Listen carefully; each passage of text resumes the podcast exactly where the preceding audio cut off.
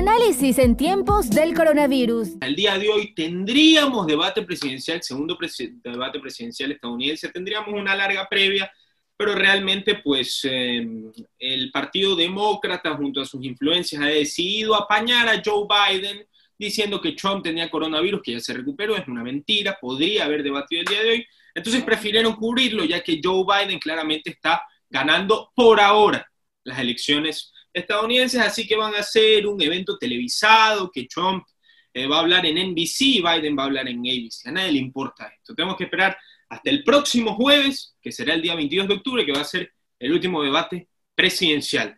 Les recuerdo que análisis en tiempo de coronavirus, no mentira, ya no tenemos eh, eh, propaganda, así que voy a entrevistar directamente, voy a presentar directamente al entrevistado que es Andrés Ortiz, el día de hoy es analista político, abogado y columnista de diario El Universo. Andrés, gracias por estar con nosotros. Bienvenido. Buenas tardes, Ricardo. Como siempre, un gusto estar con ustedes en Radio Fuego. Eh, Andrés, preguntarte antes que nada, que fue el tema que tú me comentaste justamente detrás de cámaras, eh, que lo que más te impactó de esta semana en el ámbito político eh, fue el discurso de Jaime Nebot en el que él manifiesta que el centralismo tiene que morir para que los pobres de este país puedan vivir. Así se manifestó él. ¿Tú qué sacas de este discurso y qué benignidad le ofrece a la política ecuatoriana?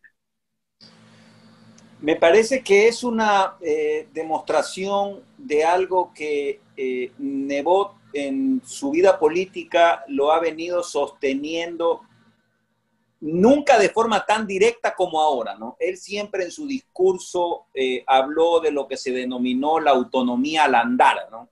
Él decía que no eran necesarias reformas legales o constitucionales y que a su criterio los gobiernos locales, por sus propios fueros, por sus propias eh, ejecutorias, debían pelear cada uno sus espacios de autonomía y eso es lo que él denominó autonomía al andar a la inicia de la década, al inicio de este siglo, ¿no? cuando él asumió la alcaldía. Pero la posición de ahora es totalmente eh, radical, diría yo, porque él dice que ya el Estado unitario, que es el centralismo, para las personas que nos están escuchando, cuando se habla de centralismo hay que necesariamente asociarlo a un Estado unitario. Él está proponiendo que ese centralismo, que ese Estado unitario, que esa forma de centralizar el manejo del poder económico y político debe terminar para que los pobres puedan mejorar su calidad de vida. Y eso se hace solamente a través de un sistema federal o a través de un sistema muy potente de autonomía política de los gobiernos locales. Él, él no quiso etiquetarse, él no quiso decir soy federalista, pero lo que sí fue claro es esto debe acabar. O sea, el Ecuador no puede seguir dependiendo de un gobierno central con una cuenta única del Tesoro que se apropia de los dineros de todos los ecuatorianos y que lo distribuye tarde, malo nunca y a su leal saber y entender violando normas constitucionales y legales. Eso es un poco lo que yo entendí del discurso del exalcalde Nebot. Y, y sin ser candidato presidencial, pero teniendo una amplia eh, o una vasta cantidad de opciones en la Asamblea con esta unión que ha hecho con Guillermo Lazo, que repetimos solamente, es exclusivamente presidencial, los candidatos de Creo y el Partido Social Cristiano van diferentemente, al no estar involucrado directamente a la política, sí colateralmente porque tiene mucha influencia, qué acciones más no palabras podría llevar a cabo en los próximos 4, 8 o 12 años para acabar con este estigma que él dice que tanto año le ha hecho al país. Nebot tiene una ventaja, el exalcalde Nebot tiene una ventaja, que es un hombre eh, práctico. Es decir, si una de las características o una de las virtudes que yo puedo destacar en el exalcalde Nebot es su practicidad. Y en esa practicidad eh, eh, lo dijo, lo, vi, me parece, en una entrevista en Teleamazonas ayer, me parece.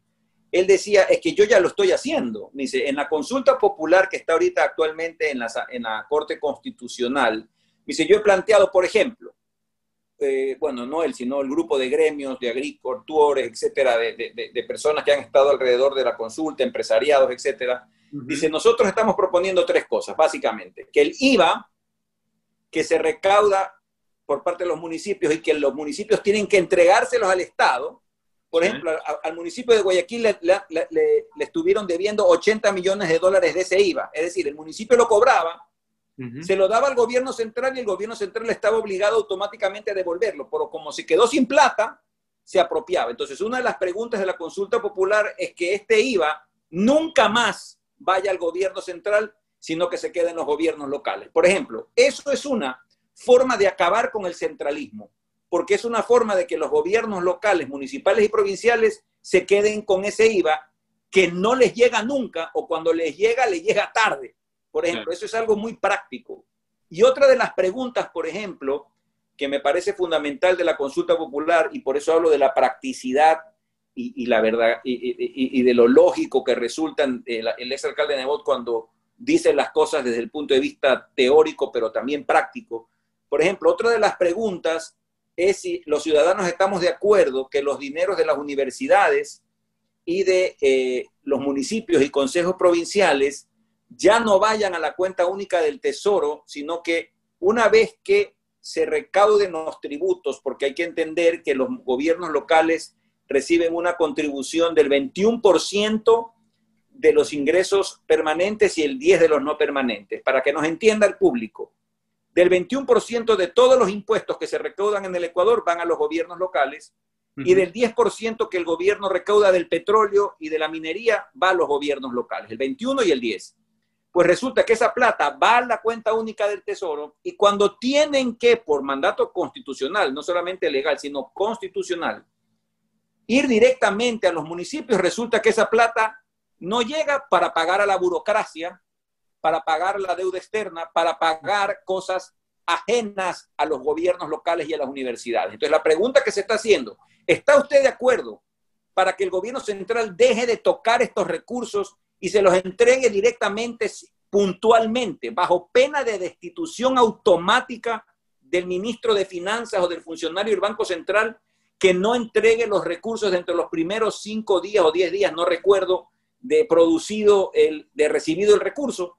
Entonces, ahí te estoy demostrando cómo a través de una consulta popular, los ecuatorianos vamos a decidir que el gobierno central no se quede con el IVA, sino que se queden en los municipios y consejos provinciales y juntas parroquiales, y que los dineros que por mandato constitucional le corresponden a los municipios, consejos provinciales y universidades no se confundan con el resto de, los dineros que recauda, sino que vayan directamente a los gobiernos locales. Entonces yo creo que esa, esa es una forma de ir acabando con el centralismo y pienso que en eso no tanto los políticos, sino la academia a la cual me debo, y por otra parte los ciudadanos a través de consultas populares, debemos buscar reformas constitucionales y legales para que el centralismo termine de finalizar su ya larga trayectoria en este país y que tanto daño le ha hecho. Pienso que es el momento, con estos 200 años de independencia, eh, buscar otro sistema político de gobierno porque creo que el centralismo está eh, viviendo sus últimas horas, Ricardo. Eh, doctor, eh, ¿le encuentra aspectos negativos a la consulta popular que podrían menoscabar los aspectos positivos o no le encuentra muchos? No, me parece que entre las preguntas hay una pregunta sobre el emprendimiento para gente joven. Esa fue introducida por un grupo de jóvenes que me parece muy valiosa, que son créditos blandos a largo plazo para la juventud, para, para jóvenes emprendedores.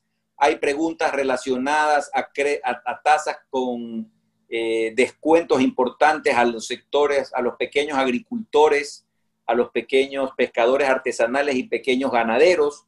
Eh, está la pregunta respecto a la entrega de semillas, eh, plántulas, pajuelas y un barco pesquero que ayude a los pescadores artesanales a ubicar la pesca y a que no se pierdan y a, estar exentos de la piratería. Eh, yo me a mí me parece que si, si la Corte Constitucional termina aprobando, esperemos, todas las preguntas, hay la primera pregunta, por ejemplo, está relacionada a elevar a 50 años, al día de hoy hay 40, se está pidiendo a la Corte Constitucional que autorice que cuando haya violación con muerte a menores de 14 años, eh, la pena aumente de 40 a 50 años. Yo pienso que eso es una, no, no, se está pidiendo la cadena perpetua, porque eso pues en el Ecuador no se puede, está prohibido por la Constitución, pero me parece que eh, este aumento de 10 años eh, ante un delito tan cruento, pienso que si eso llega a ser votado, yo creo que mayoritariamente el pueblo ecuatoriano estaría a favor de que esta pena se aumentara. Entonces, yo sinceramente veo que hay muchas preguntas, por no decir todas, cada una desde su punto de vista penal o en el punto de vista municipal o tributario. Por ejemplo, las relacionadas al seguro social son fantásticas eh, quizás las más trascendentes, ¿no? Porque le impiden al IES ahora invertir en papeles del Estado eh, y, por ejemplo, y que nos enseñen a todos los ecuatorianos mensualmente cómo invierten nuestro dinero para saber nosotros realmente qué están haciendo con lo que nosotros aportamos, tú y yo, cada mes al Seguro Social. Entonces, sinceramente creo que es una consulta positiva, es una consulta que esperemos que la Corte Constitucional la califique, porque mientras no se califique no hay consulta, porque luego viene el proceso de recolección de firmas y finalmente, eh, si es que se llegan a recolectar las firmas, invitar a la ciudadanía a una consulta popular. Entonces, estamos en una primera fase, por llamarlo de alguna forma, pero si me preguntan a mí objetivamente, pienso que son preguntas eh, muy favorables en, todos los aspectos económicos, municipales, tributarios y del seguro social.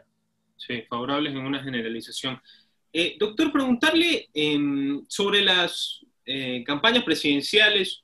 Ya comienza pues una larga, por así decirlo, maratón de campañas presidenciales desde este preciso domingo que se vienen las campañas presidenciales de Bolivia, donde van a estar cara a cara Arce y Mesa, si es que se van a una segunda vuelta si es que este mismo domingo gana el candidato Evo Morales Mesa. Se viene ya en tres semanas, un poquito menos de dos semanas y media, las candidaturas en Estados Unidos y en febrero 11 se vienen eh, las presidenciales ecuatorianas. El martes, mientras jugaba la selección ecuatoriana, eh, los candidatos Arauz y Rabascal, junto a su gente apoyándolos, eh, estaban afuera del eh, Tribunal Contencioso Electoral reclamando por dos cosas principalmente, por la candidatura que tienen que reemplazar a Correa por Rabascal, o tienen que reemplazar a Rabascal con Correa, eh, y, por supuesto, el tema de la cédula, que aparentemente Andrés Arauz entregó una cédula que era falsa, no era de él, etcétera, etcétera. Les dieron 48 horas más la impugnación que se hizo sobre Guillermo Lazo, que se pidió revisar, que aparentemente tenía cuentas offshore, bla, bla, bla, etcétera, etcétera. No se llevó a cabo la impugnación o fue fallida de su parte. Simplemente toca esperar que se afirme que van a ser un binomio presidencial. ¿Cree que se va a firmar este duplete, este binomio de Arauz y Rabascal? La primera parte, que era la más complicada, ¿no? que era el hecho de, eh, había esta inquietud respecto a la disposición reglamentaria, no legal, de que para aceptar una candidatura que, que había sido eh, decidida en las famosas asambleas, que eso sí la ley obliga que se adopten, eh, Rafael Correa fue nominado en una asamblea de este movimiento Compromiso Social, pero a él le faltaba el requisito de aceptarlo porque dice el, reglamento, repito, no, un reglamento, no la ley, que debe ser de manera personalísima, ¿no? El Tribunal Contencioso Electoral ha considerado que esa disposición es lesiva al derecho de participación ciudadana y que por lo tanto no es un requisito fundamental y que en una especie de ponderación de derechos eh, esa disposición tiene que ceder frente a la al derecho que tenemos los ecuatorianos de elegir y ser elegidos. Eh, entonces, debemos saberlo también que Rafael Correa de suyo no podía ser candidato no porque no había aceptado, sino porque sobre ella pesa una sentencia de última y definitiva instancia que ha pasado en autoridad de cosas juzgadas y eso sí lo inhabilita jurídicamente y, y pierde sus derechos políticos. Entonces aquí la gran discusión era si es que al haber no, al, no, al no haber él aceptado personalísimamente esta candidatura, sino a través de un apoderado, etcétera, de su hermana y a través de este de Zoom que aparentemente había a través de una tablet, eh, ya con solo ese hecho. Entonces yo, si a mí me preguntas, yo pensaría que una vez que se subsane, eh, lo que hay es una impugnación, es decir, yo creo que desde el punto de vista del Consejo Nacional Electoral no va a haber ningún inconveniente para que ese binomio se inscriba, pero acordémonos que esa fase de calificación por parte del CNE entra en una fase de impugnación y tengo entendido que ya, no sé, un actor político, no, no lo tengo claro, o alguna agrupación, habría impugnado ante el contencioso electoral este binomio. Eh, veo que ya Lazo, la REA y el de la izquierda democrática formalmente ya pasaron todos los filtros y ya están formalmente aceptados, no hay más impugnaciones. pero entiendo que el binomio Arauz-Rabascal va a el, el, tribunal contencioso, entiendo que debe fallar respecto de la impugnación. Sinceramente, desconozco el detalle de la impugnación, pero debo suponer que debe ser por esta falta de cumplimiento de requisito reglamentario de no haberlo aceptado de forma personal, Rafael Correa. Me imagino que por ahí debe caminar la impugnación, pero hasta lo que yo conozco y lo que vi antes de la entrevista, entiendo que todavía no hay una decisión del contencioso electoral sobre esta impugnación a la candidatura de Arauz Rabascal. Así es, si a los candidatos eh, se suman pues aún varios binomios, todavía no se ha confirmado absolutamente todos para las próximas elecciones. ¿Qué opina usted? Hoy día saca un artículo del Universo que dice participación de famosos en lista de candidatos asambleístas continúan en estas elecciones aunque con menor presencia. Le quiero preguntar dos cosas sobre los famosos o sobre la gente de la farándula entrando a la política. Claramente es bastante pues eh, complicado o puede ser mendaz hacer un prejuicio y decir esta persona no está calificada para hacer política porque al fin y al cabo no las conocemos eh, y usualmente las personas de la farándula pues eh, hacen una portada o algún tipo de imagen detrás de las cámaras, pueden ser otro tipo de personas, no hagamos prejuicios. Pero claramente han disminuido y justamente con Jorge León hace dos días aquí en el programa hablábamos que el 2007 él comenzó o quiso comenzar su carrera de estratega político dado a que los famosos se hacían de las boletas para eh, las elecciones electorales. ¿Cuál es su opinión sobre ellos y por qué cree que hace varios años, 13, 15 años, empieza esta tendencia que pasas de la televisión a la política y en muchos casos, en varias ocasiones, sí se da? Tenemos varias personas en la televisión, incluso en la Concejalía de Guayaquil. Yo creo que ese es un fenómeno dual. El primer fenómeno, y que eh, eh, para bien digo, eh, ha ido cambiando, es que los partidos políticos no tenían escuela de formación política. No había... ¿Cuál es la formación política que necesita un político para usted, doctor Andrés Ortiz? Es decir, por ejemplo, a mí me ha dado mucho gusto cómo creo y el Partido Social Cristiano tienen desde hace ya algunos años, no digo que muchos, pero yo diría cinco, seis, siete años, por eso digo que, aplaudo, ya hay escuelas de formación política, es decir, eh, hay las juventudes eh, de Creo y las juventudes del Partido Social Cristiano que se capacitan, que tienen seminarios, que tienen un proceso, incluso en anterior elección para concejales y alcaldía y en la actual para diputados, veo que muchos, muchísimos cuadros de esas escuelas de formación política de Creo y de los social cristianos, por ejemplo, están de, candidatos a diputados, de candidatos suplentes, están en la lista de diputados, están, o sea, me explico, es decir, no solamente es que simple y llanamente los preparas, sino que los estás lanzando a la arena política, ah, claro, tienes que ganarte el voto popular. Entonces, la primera parte de la respuesta es, en el Ecuador, salvo contadas excepciones, la izquierda democrática de Rodrigo Borja, la democracia popular de Osvaldo Hurtado me consta cuando yo estudiaba en la universidad en los años 90, como algunos compañeros míos la democracia popular se los llevaba a cursos, la democracia cristiana, digo, ¿no? En esa época que era mucho más de izquierda, ahora, en su momento luego Maguat fue mutando a un centro derecha, pero en aquella época era una tendencia bastante más centrista.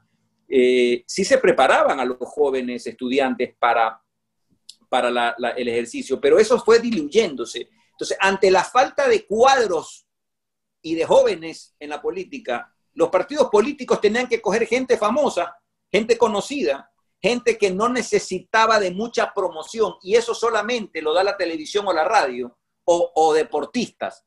Entonces llegamos a tener asambleas con candidatas, ah, con futbolistas, con, ah, con personas que hacían reportajes, o sea, reportería, o personas que hacían entrevistas en la, en la televisión, incluso reinas de belleza. Entonces, yo creo que eso fue un fenómeno en el que primero los políticos piensan en captar los votos a través de estas imágenes públicas muy conocidas que tienen mucho raigambre popular, pero a la vez es producto de esta falta de escuelas políticas de formación.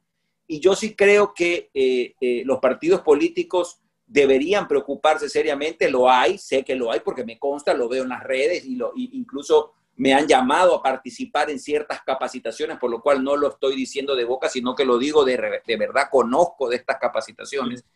Y yo sí creo que aquí no es necesariamente ser abogado, cuidado, nos confundimos, yo amo mi profesión y soy abogado, pero aquí no es que solamente los abogados pueden ser diputados de la República, ¿no? Pero pienso sinceramente que debería haber unos requisitos mínimos que pudieran reforzarse en la ley, tener título de tercer nivel, no de cuarto nivel, no puedes pedir para que para ser diputado hay que ser PhD, pero quizás sí haber terminado la universidad, por ejemplo. Yo pienso que eso puede elevar la calidad de nuestros asambleístas. Entonces, ojalá que eso llegase a suceder en una próxima reforma constitucional, porque me parece que eh, las últimas asambleas y esta última, salvo contadas excepciones, realmente ha dejado muchísimo que desear. Los actos de corrupción, las denuncias que han llovido sobre esta asamblea realmente ha sido vergonzoso y yo creo que hay que los partidos políticos por favor deben esforzarse en escoger realmente a gente honesta, gente proba, gente capaz, gente con conocimientos jurídicos, políticos, técnicos, económicos para conformar. Lamentablemente esas personas no suelen ser famosas y por lo tanto no son atractivas para los partidos políticos, pero pienso que hacia allá debe ir el mundo y hacia allá debe ir el Ecuador porque no nos podemos dar el lujo, reitero, sin menospreciar a los candidatos que tú te refieres, porque a veces uno se lleva grandes sorpresas y maravillosas sorpresas. ¿Qué, sorpresas se ha llevado usted de candidatos que se los denominaba como candidatos de televisión o famosillos que terminaron haciendo un buen papel para usted? Por ejemplo, yo hablo de dos socialcristianas mujeres. En su momento, Cristina Reyes fue reina de Guayaquil. fue motivo de mucha sorna y fue motivo de mucha eh, y, yo que, que, la conozco a Cristina desde las aulas universitarias en la Universidad Católica, una muy buena alumna, una gran abogada, tiene una o dos maestrías en Derecho, si no me equivoco tiene dos, ha sido concejal, parlamentaria, actualmente hace poco ex candidata presidencial. Por ejemplo, es un claro ejemplo de que el prejuicio de una reina de belleza, entre comillas, y vemos, vemos a una persona que ha hecho carrera política de manera impresionante en, el partido político más antiguo del Ecuador. ¿no? Entonces, eso es un claro ejemplo de que, como tú muy bien decís, y recojo tus palabras, aquí no hay que encasillar a las personas por una, una determinada eh, situación en una vida eh, eh, de tu vida, ¿no? Cristina fue mi alumna en la carrera de Derecho antes de que sea reina de belleza y era una gran estudiante, así que ¿quién más que yo que puedo dar fe de su talento y de su conocimiento? Entonces, repito, ella es una excepción seguramente. En los otros casos hemos visto al Team Angulo, perdón, así, al Team, al Team Delgado, perdón, que, que, hizo un papel nefasto en la Asamblea, que no podía ni siquiera leer un documento. Entonces, ahí están los dos extremos. No, no necesariamente eh, tenemos que encasillar a las personas, pero en algunos casos sí los partidos políticos se inclinan a, a ver estas personalidades que los ayudan a captar votos, pero que no pueden ayudar a resolver los problemas de la patria. ¿no? Entonces yo creo que en eso ojalá que el, país vaya mejorando poco a poco y creo que esta elección ha ido mejorando y mucho. Por lo que tú decías de la, de la, nota periodística de que han disminuido estas estrellas o estos famosos en las listas. En las listas. Gran ejemplo el de Cristina Reyes, que justamente en la entrevista que tuvimos hace un mes y medio hablábamos eh, del machismo que existe en la política ecuatoriana y yo tengo una creencia ferviente, no crean que es un comentario machista, todo lo contrario, si Cristina Reyes si un hombre eh, juntara todas las capacidades y todo el valor que tiene Cristina Reyes, fuera un político de primera. De, hecho, me arrimo más. Sería candidato presidencial y estaría entre los favoritos para ganar. Pero como es mujer, no se la valora como realmente es. El valor que tiene Cristina Reyes, y que lo he demostrado aquí en el programa, estuvo con nosotros, realmente es fenomenal. Pero como es mujer, mm, en este sistemático machismo que existe en la política ecuatoriana, pues mm, deja un mal sabor de boca. Esperemos que cambie en el futuro. Ya para terminar, doctor, quisiera preguntarle sobre un artículo que leí justamente hoy día en un diario nacional sobre cómo se divide la izquierda en este momento. Por parte de Pachacuti, que está eh, Centro Democrático, lista 1, Andrés Arauz, si es que se lanzan, que es lo más probable que pase. No creo que no lo hagan. Y por supuesto está simplemente del lado de la derecha, del centro derecha, está Guillermo Lazo. O sea, se han cambiado los papeles porque antes era la derecha que se dividía y el izquierdismo o la izquierda la que se juntaba o la que se mantenía a manos de Rafael Correa. Pero yo le quiero hacer una pregunta a usted.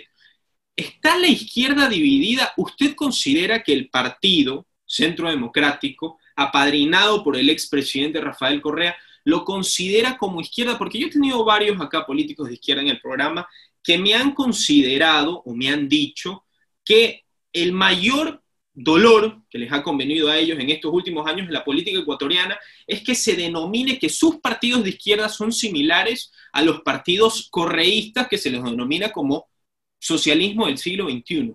¿Cómo es esta situación? Se dice que se divide la izquierda, pero realmente la pregunta del millón es, ¿que Andrés Arauz lance desbeneficia al candidato de derecha o desbeneficia al candidato de izquierda que cree que Correa no es de izquierda? Es una muy interesante pregunta, Ricardo, y no es fácil de responder porque cuando hablamos de izquierda, hablamos de una izquierda muy clásica, ¿no? Hablamos de la, de la izquierda democrática, hablamos del el MPD, ¿no? De, de, Jaime Hurtado. Jaime Hurtado, aquí lo hemos tenido, sí. ¿no? Eh, eh, eh, que son partidos pues, de, de, una clara posición, no de centro izquierda, sino gente socialistas convencidos en algunos casos de, del intervencionismo del Estado en la política pública. ¿no? En el caso de, de, ahora de Pachacuti con, con Arauz, perdón, con Arauz, con Yacu Pérez, vemos que es, es, otra forma. Eso es, un, eso, es una, eso es una agrupación política respaldada por el indigenismo que, tiene, que tiene otra suerte de reivindicaciones políticas que no las encasillo ni en la izquierda ni en la derecha. Obviamente son más de tintes socialistas, más de tintes comunitarios que, que, socialistas o socialdemócratas, ¿no? Entonces aquí hay que separar lo que es la socialdemocracia, ¿no? En donde incluso en ese ámbito entran los socialcristianos paradójicamente, porque la, la democracia cristiana tiene esos extremos, ¿no? Eh, eh, eh, que, en el que transita la izquierda democrática y, por ejemplo, los socialcristianos. no creo, porque creo que sí es un movimiento de derecha derecha, pero creo que Arauz, lo que Arauz representa y el movimiento centro democrático en este caso lo que representa es una ideología que, se, que, que, por si acaso lo dicen con orgullo, es decir, no es que lo ocultan o, es, o lo dicen vergonzantemente, ellos se deben al socialismo del siglo XXI, es decir, ellos dicen que ellos tienen una forma de gobernar que la, tuvo Morales, la tuvo Chávez, la tuvo Correa, la tuvo la Kirchner en su momento Mujica en Uruguay, en su momento Lula en Brasil. Es decir, claramente es una distorsión de la socialdemocracia, sin duda, porque los socialdemócratas no es eso. Cuando hablo del PSOE, que ahora sí se, en España se ha llegado a confundir con Podemos, que es un movimiento radical como los del socialismo del siglo XXI, el PSOE ha sido un movimiento socialista clásico del libro socialdemócrata, a diferencia del Partido Popular en España. Entonces,